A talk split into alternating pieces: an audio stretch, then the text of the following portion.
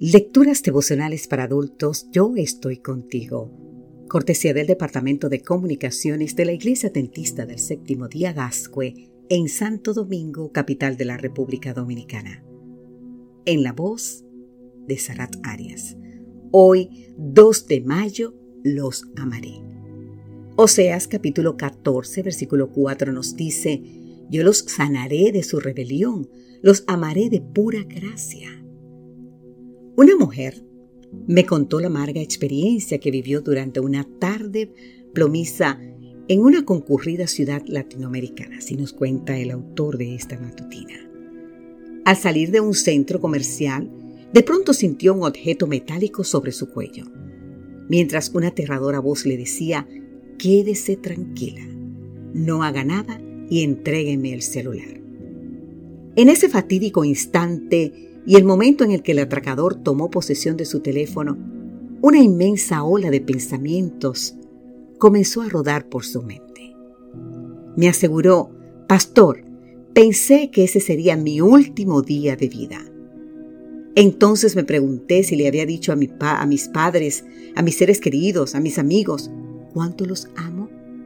En ese momento tomé la decisión de expresarles mi amor cada día a toda mi familia. Precisamente porque somos hijos de la muerte, porque eso que llamamos vida es una experiencia muy frágil y fugaz, que se puede fumar en el momento menos pensado, nuestro bondadoso Dios no deja pasar un día sin hacernos saber cuán grande es su amor por nosotros. Quizás podríamos suponer, bueno, Dios ama a la persona que fue atracada, pero no ama al atracador. Pero nos equivocamos, porque los dos son amados por el Padre Celestial.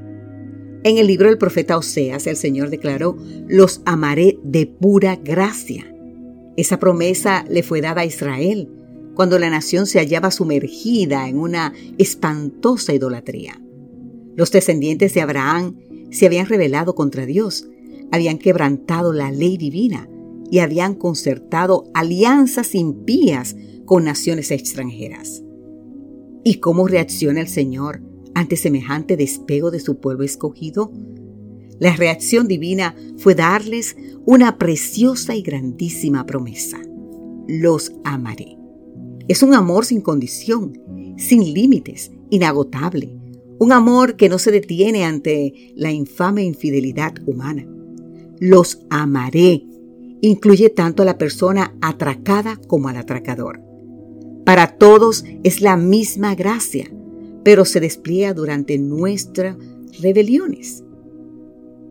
Si hoy acabara nuestro tránsito por los caminos turbulentos de esta tierra, podemos estar completamente seguros de que hay un Padre en el cielo que nos ama, un Dios que con su amor nos dará nueva vida te invito a leer más en el libro de Sofonías capítulo 3.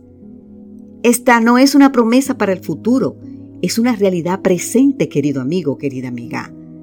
El último libro de la Biblia se refiere a Dios como alguien que nos ama, ahora, en este preciso instante. Nuestro Padre Celestial no deja pasar ninguna oportunidad para hacernos saber que nos ama. Y lo seguirá haciendo con amor eterno. Que Dios hoy te bendiga en gran manera cualquiera sea tu circunstancia y lea a Jeremías capítulo 31. Amén.